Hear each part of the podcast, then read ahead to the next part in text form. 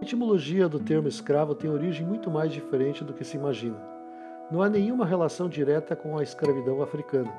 Aliás, em parte da Idade Média e na Antiguidade se usava a palavra servo para designar alguém subserviente a um senhor, sem liberdade, condicionada a circunstâncias por dívida, aprisionamento de guerra, nascimento.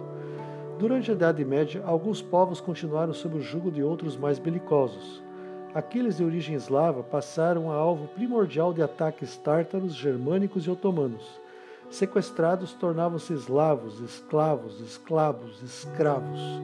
Oferecidos em grandes mercados de comércio humano, milhões de russos, ucranianos, tchecos e poloneses deram adeus à terra natal, principalmente mulheres, que eram espalhadas pelo mundo oriental em caravanas que as transportavam para as mais longínquas e inóspitas regiões. Até o primeiro quarto do século XVIII, havia mais loiros de olhos azuis confinados para o resto da existência em haréns, prostíbulos, palácios, casas de nobres e personalidades compostas do que pessoas originárias da África Negra.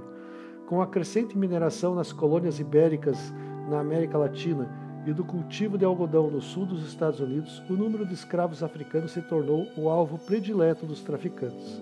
Com isso, os navios negreiros contrabandearam milhões de africanos, adultos, jovens, crianças, bebês, separando-os totalmente de suas terras e famílias.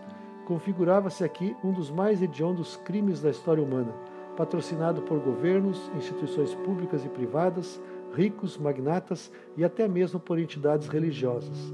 O dedo da justiça, se é que ela existiu ou existe, acusa o Brasil do maior vexame das Américas, o último país a dar um basta à escravidão, já nos estertores do Império e do século XIX. Vindos à força, contra a própria vontade, os africanos fizeram muito pela sociedade brasileira, que lhes deve muito à cultura num todo. Isso engloba a culinária, a gestualidade, o vocabulário, a miscigenação, o relacionamento familiar. Provavelmente nem todos descendam de africanos. Se não adquiriram a herança genética, com certeza absorveram aspectos culturais. Como seria a África se os comerciantes escravagistas não submetessem seus povos à humilhante condição servil? Como seria o Brasil se os africanos aportassem aqui em liberdade na condição de imigrantes? A escravidão deixou profundas cicatrizes. Cabe à sociedade contemporânea combater a amargura contra o outro e desprezar o ódio étnico. Este foi o Apátrida de hoje.